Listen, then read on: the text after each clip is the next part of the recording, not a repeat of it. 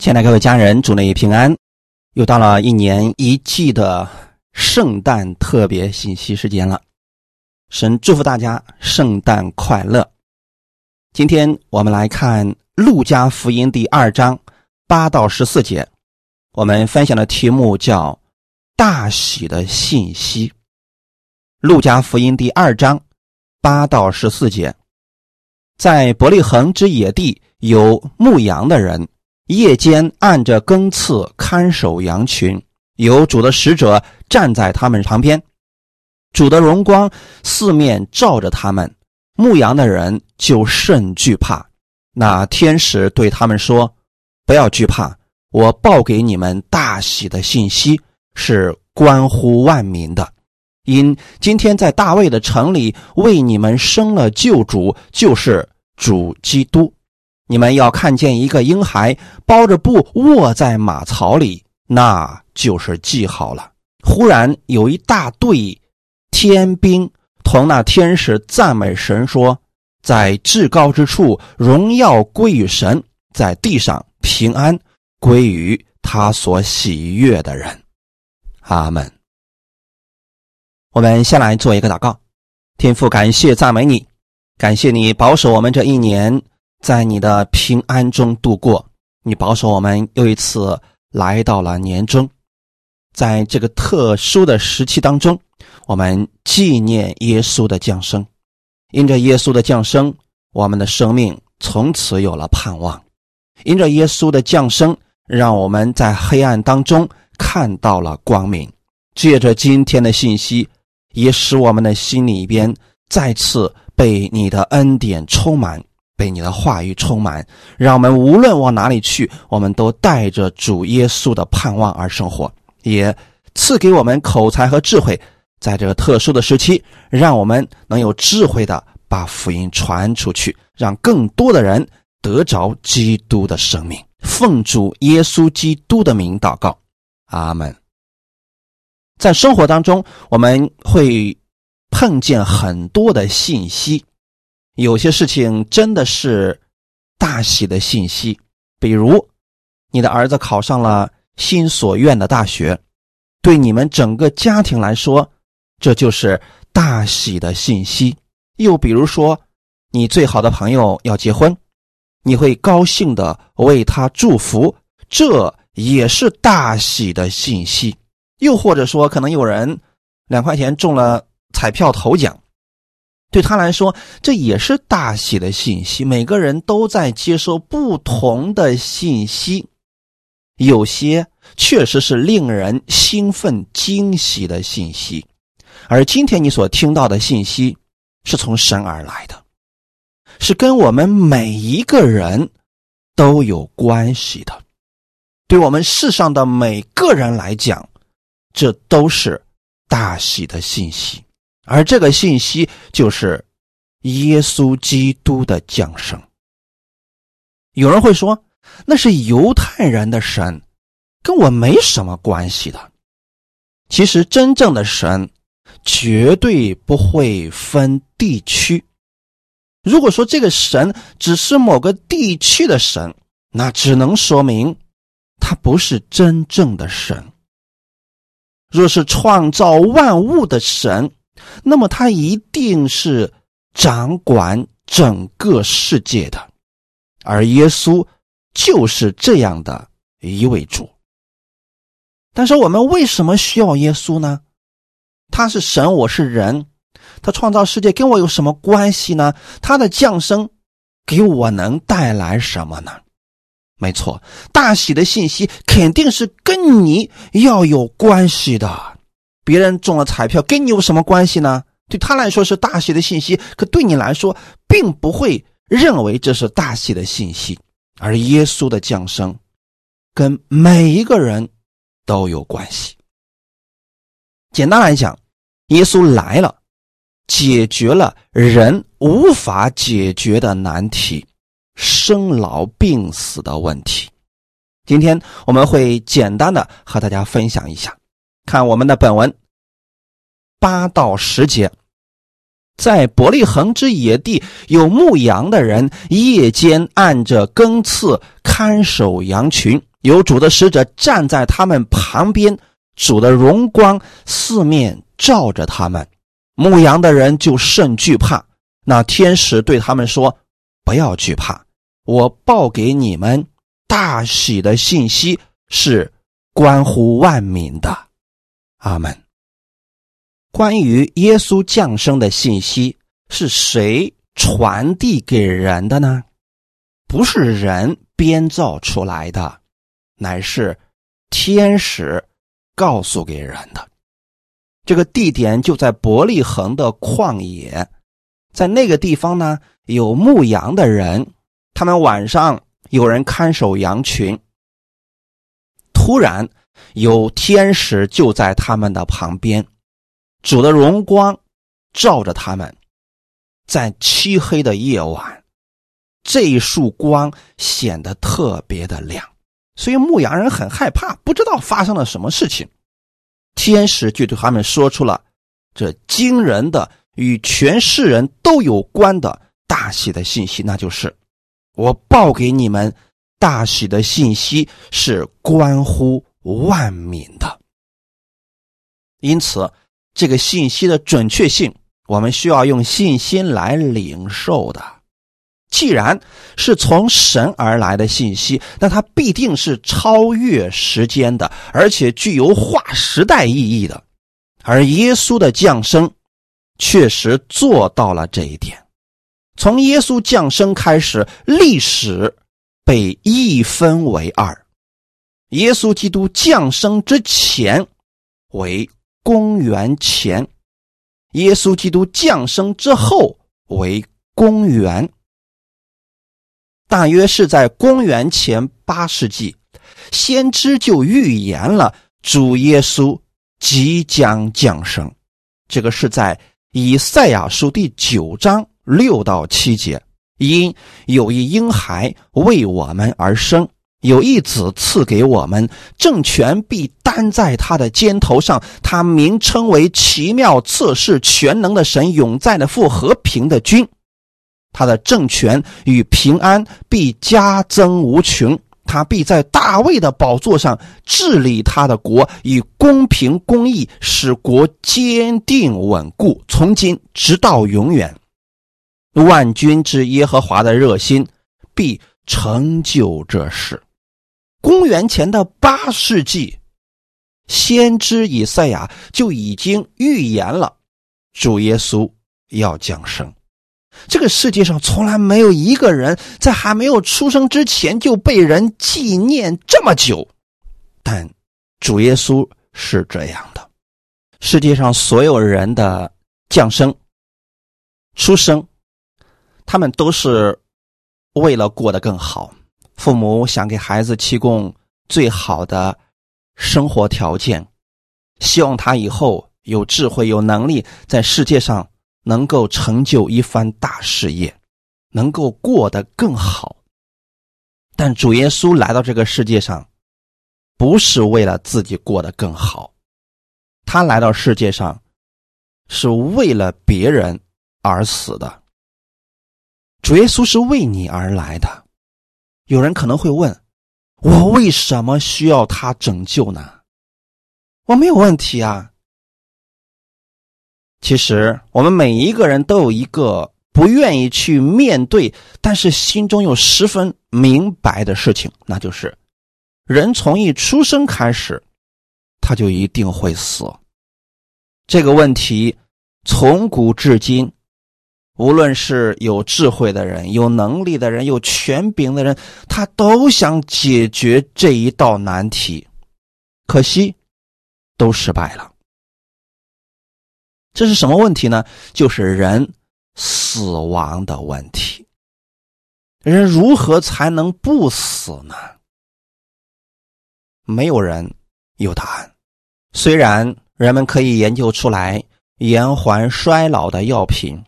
但无法解决人死亡的问题。只要在这个世界上有一个人断了呼吸，失去了生命，人们就只能选择放弃了。这是亚当所有的后裔都无法解决的问题。而我们都渴望永生，我们不愿意就这样活几十年，生命就结束。可是没有办法，耶稣来了，他解决了这个问题。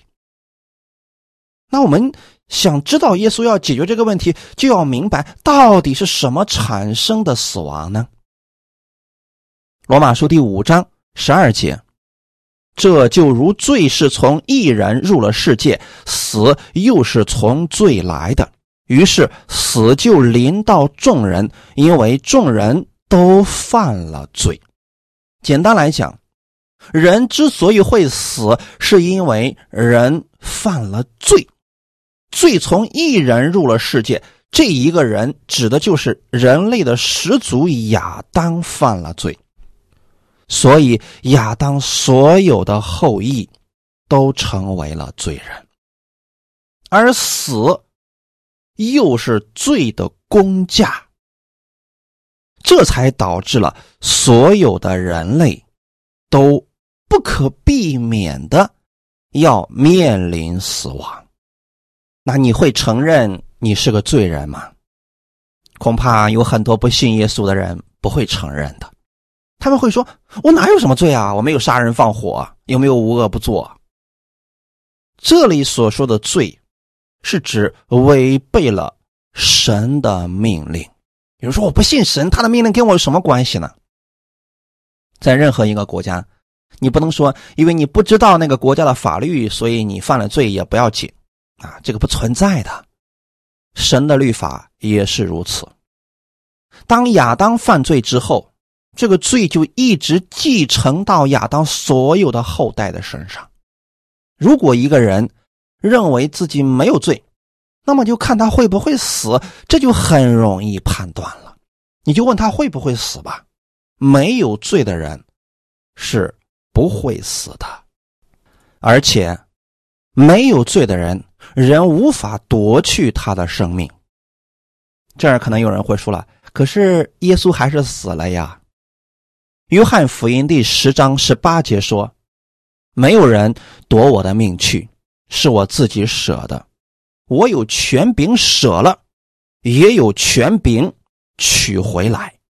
这是我从我父所受的命令。”这是耶稣说的话。听听这个话语气，你就明白了。耶稣说：“没有人夺我的命去。简单来讲，没有人可以杀掉他。”但是他的命怎么上吊的呢？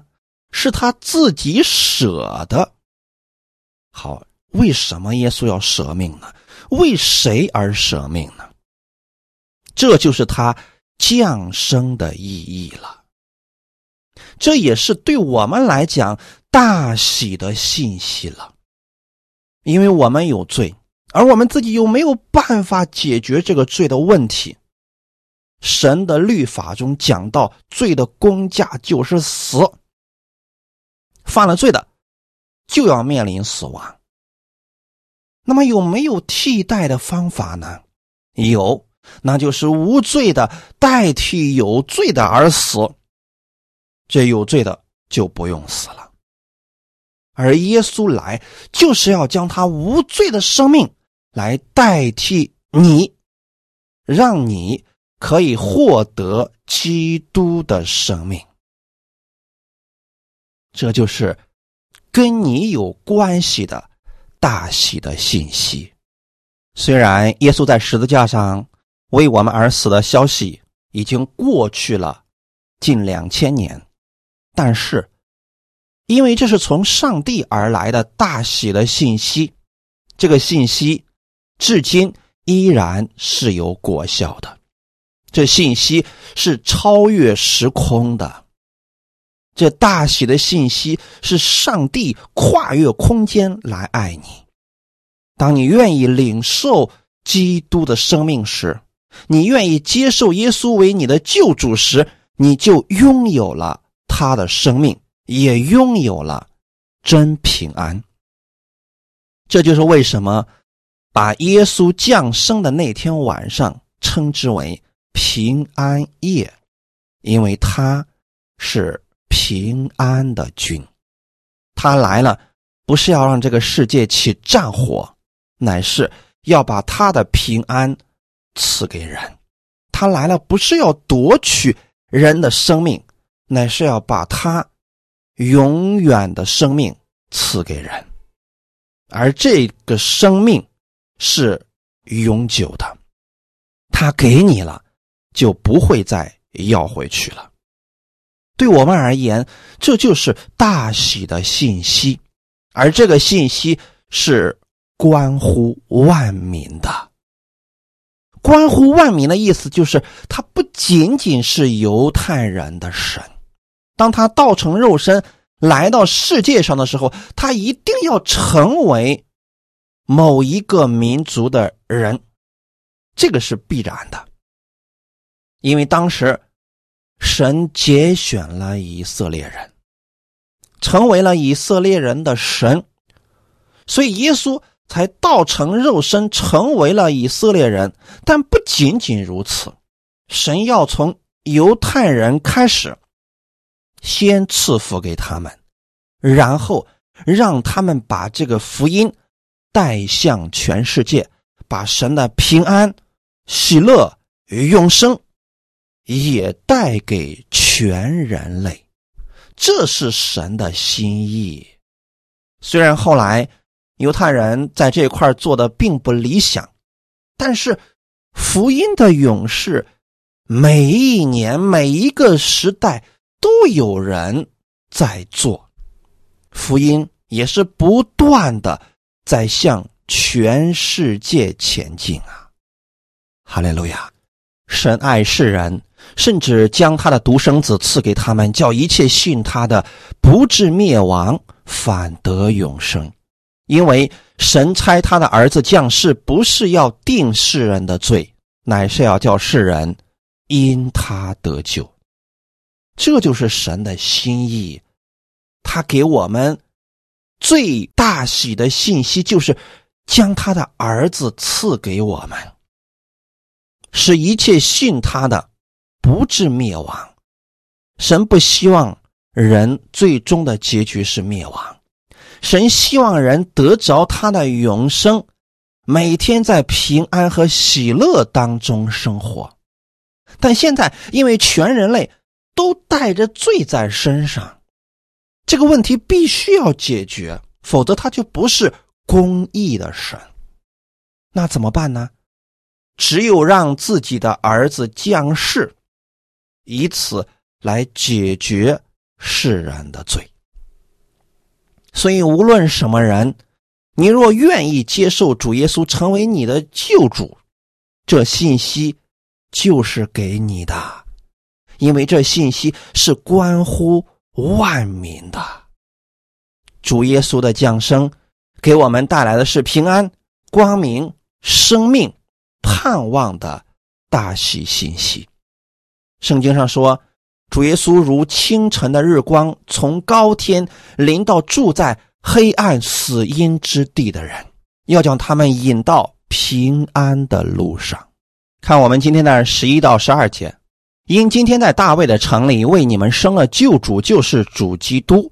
你们要看见一个婴孩包着布卧在马槽里，那就是记号了。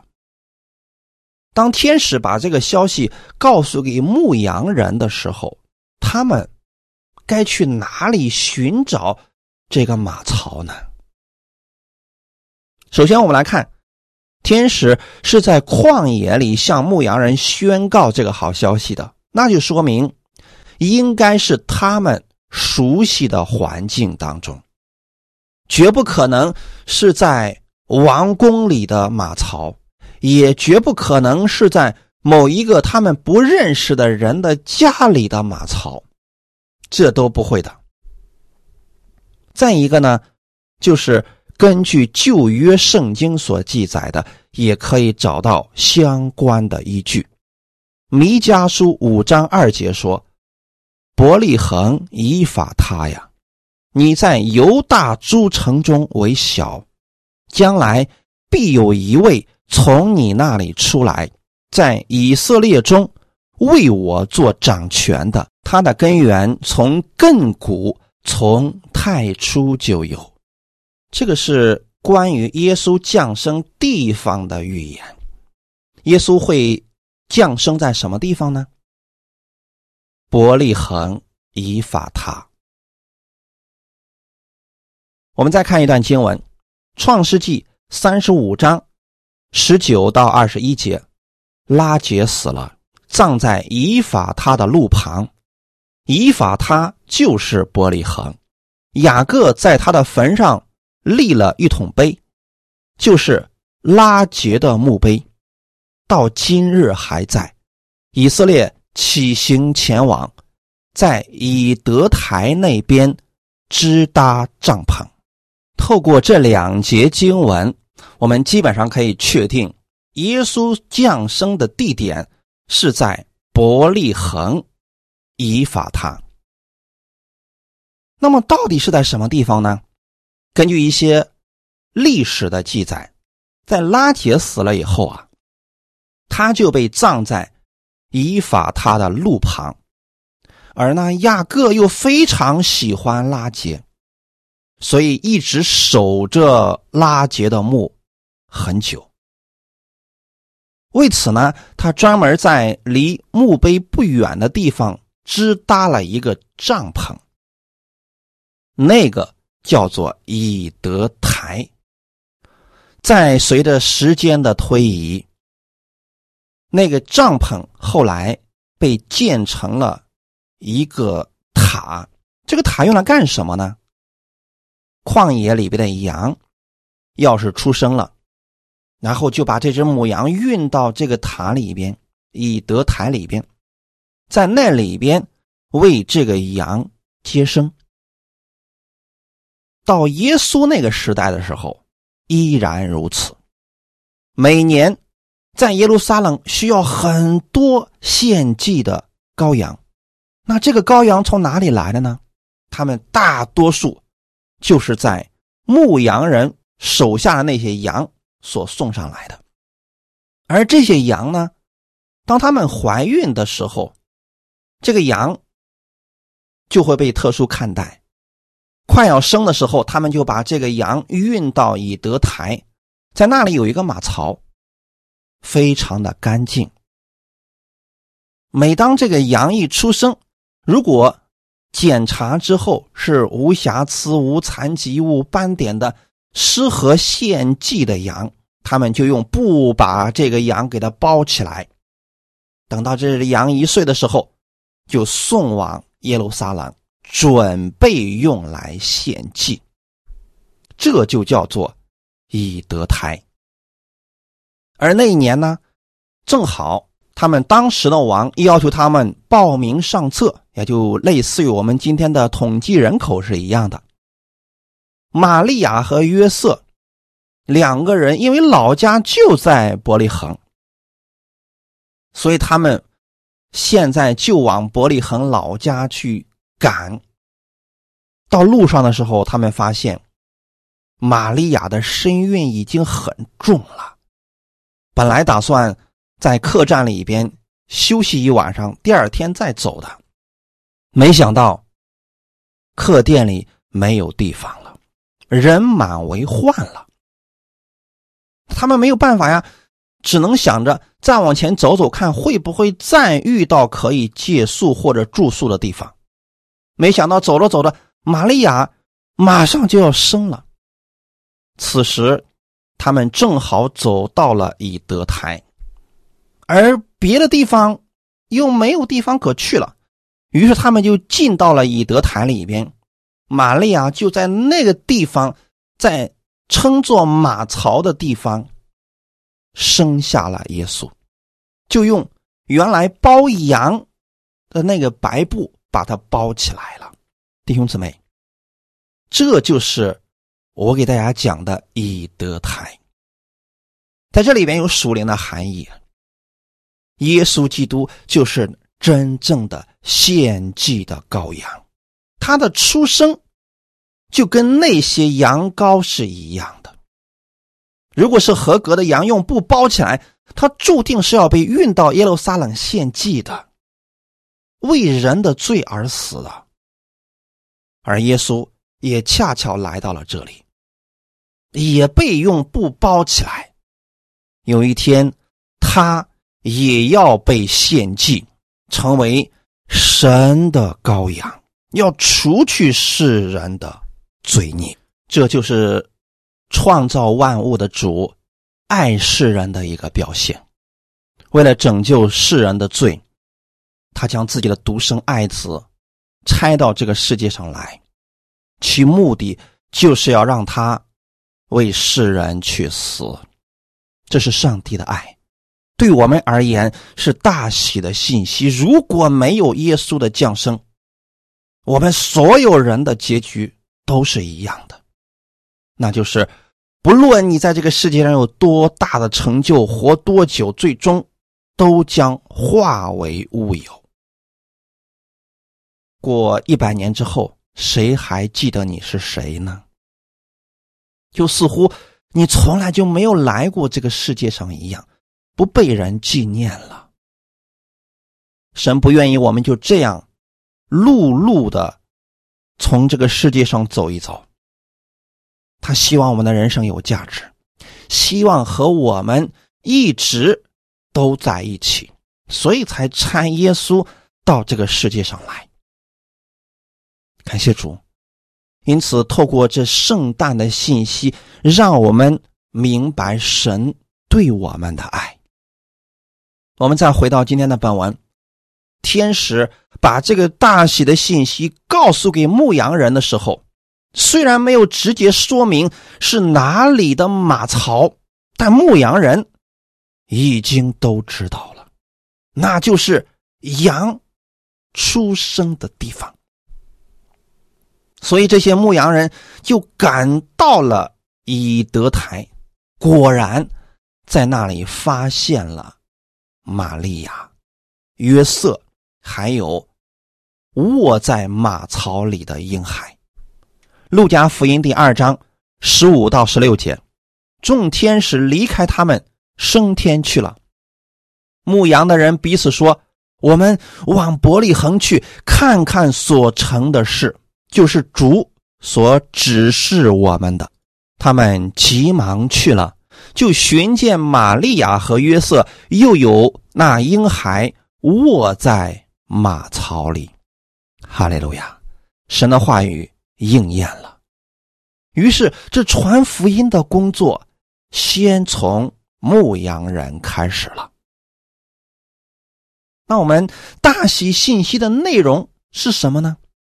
我们今天本文的十一节，因今天在大卫的城里为你们生了救主，就是主基督。在大卫的城里为你们生了救主，这是给我们每一个人的基督。就是受膏者的意思，他是代替我们为我们的罪而死的，要把他的生命给我们，要拯救我们的主。因此，圣诞的主角绝不是圣诞老人。你们知道，老也是一种咒诅吗？在天国里面。没有老人，都是年轻的。哈利路亚！圣诞的主角是耶稣基督。人们在圣诞节里边互送礼物，但最好的礼物是从神而来的，就是耶稣基督。马太福音第一章十八到二十一节。耶稣基督降生的事记在下面。他母亲玛利亚已经许配了约瑟，还没有迎娶，玛利亚就从圣灵怀了孕。她丈夫约瑟是个异人，不愿意明明的羞辱他，想要暗暗的把他休了。正思念这事的时候，有主的使者向他梦中显现，说：“大卫的子孙约瑟，不要怕，只管娶过你的妻子玛利亚来，因她所怀的孕。”是从圣灵来的，他将要生一个儿子，你要给他起名叫耶稣，因他要将自己的百姓从罪恶里救出来。我们来看一下耶稣降生的这个事件的记载。因为神要拯救人，那必须是以人的形状来拯救人。因为起初亚当犯了罪，亚当是人，人犯了罪，那必须由人来承担这个罪孽，才可以还清这罪价。所以耶稣也必须要成为人的样式。那成为人的样式，你就不能凭空的变出来一个人，一定也要经过某个人的身体将他生出来。啊，这个人就是玛利亚。这个事情记载的比较详细。玛利亚已经许配给了约瑟，还没有迎娶，玛利亚就从圣灵怀了孕。也就是说，耶稣的降生，他不是由约瑟和玛利亚共同生出来的，而是玛利亚由圣灵怀孕而生出来的耶稣。可能这个事情对人来说。太不可思议了！一个女人自己怎么会怀孕呢？在那个时代，人们接受不了；现在这个时代，人也是难以置信的呀。在人不能的，在神凡事都能。神能创造这个世界，难道不能透过圣灵让玛利亚怀孕吗？这对人来说确实难度很大，有很多人想生一个孩子，用很多方法都不一定有果效。但是神要完成此事，非常的简单，就一句话的事情了。她丈夫约瑟是个艺人，不愿意明明的羞辱她，因为她丈夫当时也不理解啊。说你都跟我订婚了，现在怎么就怀孕了？那这个从哪里来的孩子？她丈夫以为玛利亚不忠，所以就想把她给休了。在那个年代当中，如果出嫁的女子还没有出嫁就怀孕了，那是会被石头打死的呀。而且呢，她以后的人生基本上在人面前是抬不起头的。所以约瑟呢，不想明明的羞辱他，让太多人知道这个事，就想暗暗的把这个婚给退了。因为他也想不明白吗？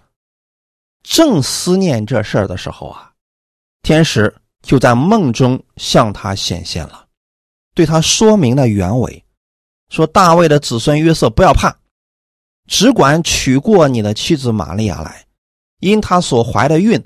是从圣灵而来的。那既然天使都说这个话了，而当时的约瑟呢，又十分相信神。约瑟是个艺人，就说明他是相信神的话语的，所以才对神的启示如此的确信。如果不信神，这个话就算是梦里面告诉你了，你估计也接受不了，因为。谁能想到这是个真的还是假的呢？万一是我自己瞎做的梦呢？但因为约瑟是个艺人，他相信神，既然启示给他了，就一定是真实的，所以他就按照梦中天使向他所说的，将玛利亚娶过来，但自己却没有跟玛利亚同房。果不其然。到了时候，玛利亚就生了一个儿子，他就按照天使对他所说的，给这个儿子起名叫耶稣。透过这个名字，我们也能看到上帝对我们的爱。这个名字显示出来，那就是他将来一定会把自己的百姓从罪恶里救出来。这就是耶稣来到世间的工作，他的主要作用就是要拯救罪人。哈利路亚！所以每次到圣诞节的时候，我们应该思想耶稣的降生。当我们思想耶稣的降生的时候，我们应该思想天父对我们的爱，他把最好的礼物赐给了我们。如果没有这份礼物，我们的生命都在黑暗当中。无论人多么的努力，多么的虔诚，最终都是死亡。但耶稣的降生把这一切都改变了，让那些在死因当中的人。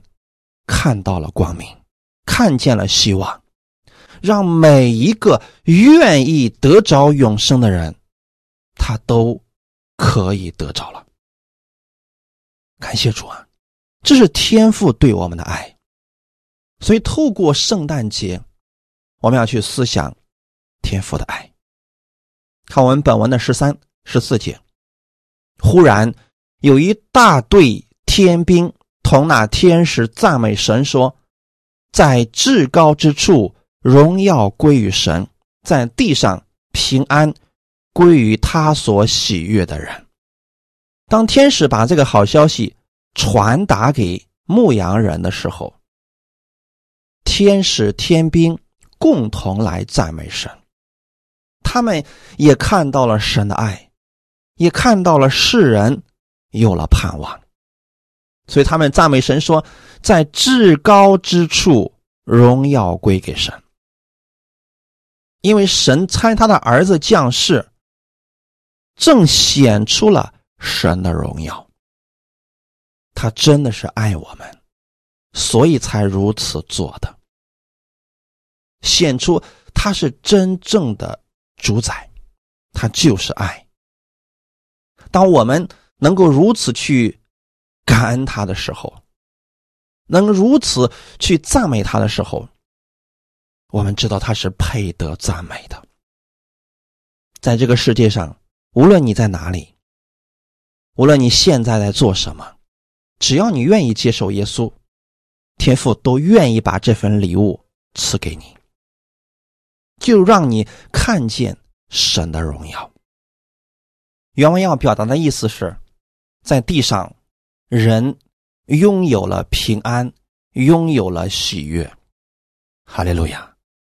天使赞美神，是因着神又一次彰显了他的荣耀和慈爱。本来世人没有盼望，现在因着耶稣的降生，完全发生了改变。耶稣是救主，使那些在死亡当中的人看到了生命，黑暗当中的人看到了光明。这对地上的人来说，就是真正的平安，就是真正的喜乐。而这份平安，只要人愿意，都可以得着。哈利路亚！马太福音十一章二十八到三十节：凡劳苦担重担的人，可以到我这里来，我就使你们得安息。我心里柔和谦卑。你们当负我的恶，学我的样式，这样你们心里就必得享安息。因为我的恶是容易的，我的担子是轻省的。阿门。烦劳苦担重担的人，你有没有觉得你就是劳苦担重担的人呢？或许你对人生觉得没有意义，不知道一直忙忙碌碌到底为了什么。那么你来寻求耶稣，你可以看到生命的意义。如果说你现在觉得生命当中负担太重了，你希望可以得着安息，可以得着内心的平安与喜乐，那么你来相信耶稣吧，你会得着从天上而来的平安和喜乐，它会成为你内心的动力。让你的生活不再死气沉沉，让你每一天都可以充满喜乐，充满能力。凡劳苦担重担的人，可以到耶稣这里来，他能使你们得安息。耶稣说，他心里柔和谦卑，柔和谦卑不是软弱无力，而是充满了力量。但他却又是很谦卑柔和的。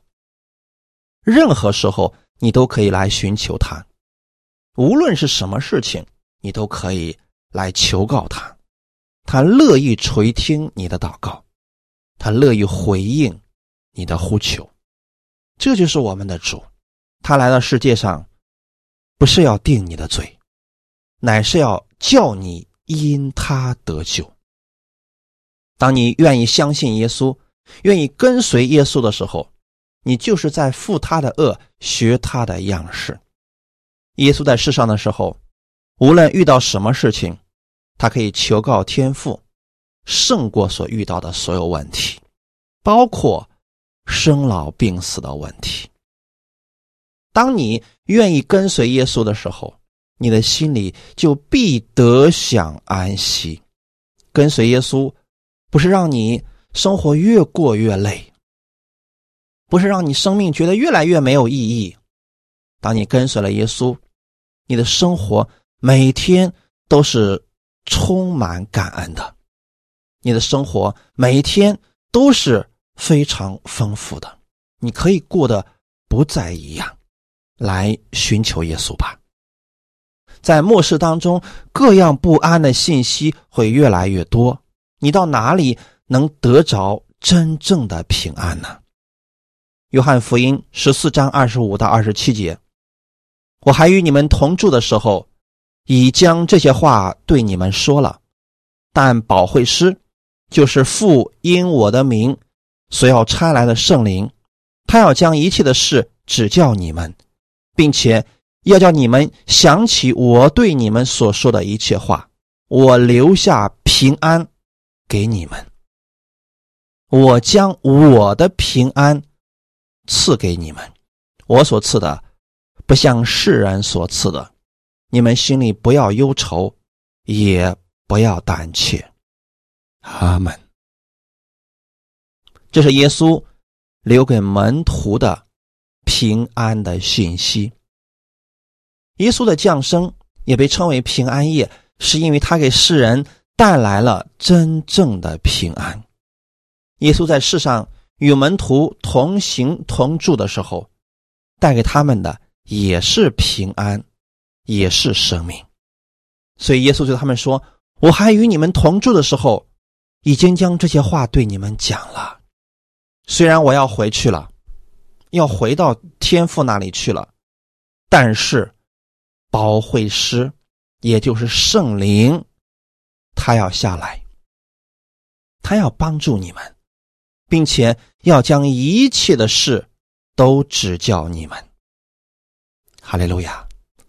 虽然我们今天纪念耶稣的降生，他已经为世人的罪死在十字架上，流血牺牲，并且三天后从死里复活，回到了天父的右边，他的救赎之功已经完成了。现在圣灵依然还在做工，只要你愿意接受耶稣。圣灵愿意把耶稣的生命赐给你，愿意让你明白更多的真理，愿意让你享受他的平安和喜乐。而这个平安和喜乐，就是耶稣所说的：“我所赐的，不像世人所赐的。你们心里不要忧愁，也不要胆怯。”我们在世上生活的时候，如果我们遇到了非常害怕的事情，我们身边的人可能会给我们一些安慰，但那个安慰非常的短暂。当我们在世上的时候，我们遇到了难处，人可能会帮助我们，但有时候人的帮助是有条件的，会让我们忧愁的。唯有耶稣，你任何时候去求告他。他赐给你的平安，他给予你的帮助，都是无条件的，因为他爱你。哈利路亚！他希望你在世上活出基督的样式，活出属神的生命来，所以他乐意把他的生命赐给你。只要你愿意来寻求他，愿意相信他。也许有人会说：“我在这个世界上。”碌碌无为，做很多事情都失败了。我周围的人也没有人看得起我，我这样的人，耶稣能爱我吗？我想告诉你的是，神爱所有的世人，不管你是谁，你有多么的失败或者多么的成功，神都乐意将他的生命赐给你们。只要你愿意接受耶稣，就可以得着耶稣的生命。如果你愿意的话。可以跟我一起来做以下的祷告。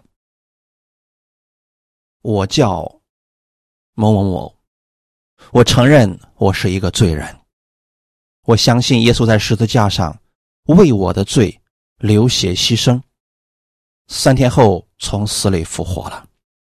我愿意接受耶稣成为我的救主。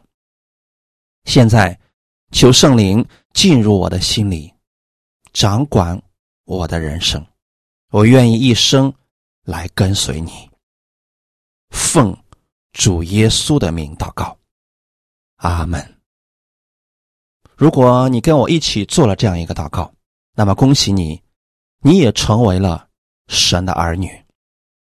是不是很简单呢？这就是神对我们的爱，无条件的爱，看似简单。却是耶稣用他的生命为我们所付出的代价，我们免费的得着，是神付出了极重无比的代价，那就是他儿子的生命。当你得着这生命之后，鼓励你去看一看圣经，去听听讲道，你会明白更多神的真理，让这些真理。成为你生活的帮助，你按这些真理去行，你就会经历到神那无比美妙的奇妙恩典。感谢主，愿今天的分享给你们带来一些帮助。最后，我们一起来做一个祷告，回顾一下我们今年一年，可能有很多人遇到了很多的坎坷。又加上大的环境十分的不好，这一年很多人走来，觉得非常的艰难。但是我想告诉你，你不去看这些艰难的事，你看一看神在这些艰难当中给了你什么样的供应。不要去看这个世界上这些黑暗的或者让你消极的事情，要去看看在。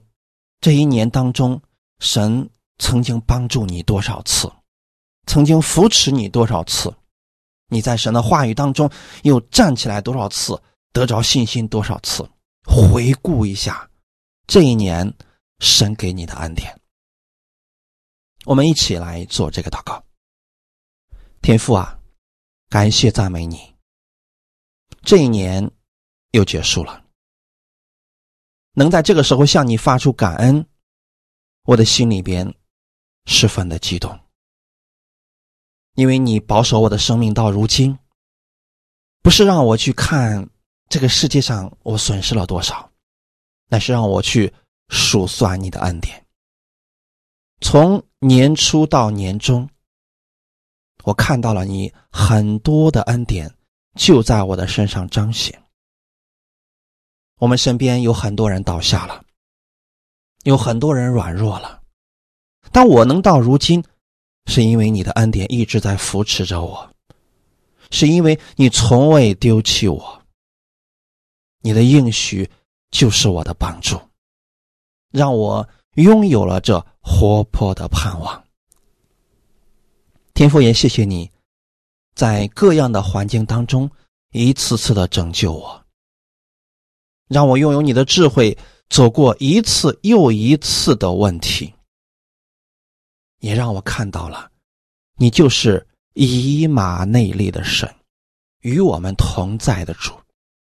你确实未曾丢弃我。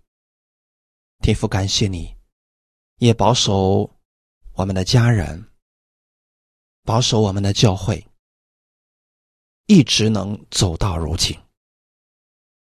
感谢主，也借着神的话语，让更多的人遇见了你。当我听到他们的见证的时候，主，我心里边感谢你，因为这是你所做的，是你透过这些见证让我看到，不论在什么时代，在什么环境当中，你都与我们同在了，也让我们有信心面对以后的生活。就算以后会更艰难，就算如世人所说的，往后的日子太艰难了，但我们有你，你就是我们的力量，你就是我们的盼望。今年如此，明年如此，以后也是如此。主要，我们期待基督的再来，因为在基督来了以后，这一切就结束了。我们更期待在基督没来之前，你能使用我们中间的人，更多的人能起来去传扬福音。不仅仅我们是在圣诞节的时候把耶稣、把福音告诉给人，而让我们在生活当中不断的经历你，不断的认识你，把主的消息传递给我们身边更多的人，成为这美好的见证。天父，谢谢你，谢谢你这一年以来的保守，感谢你今年赐给我如此多的恩典。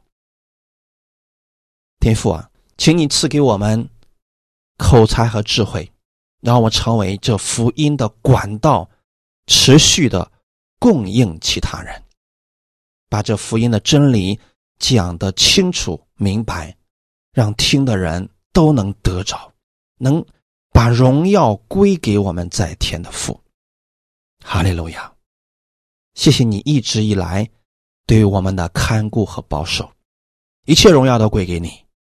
奉主耶稣的名祷告，阿门。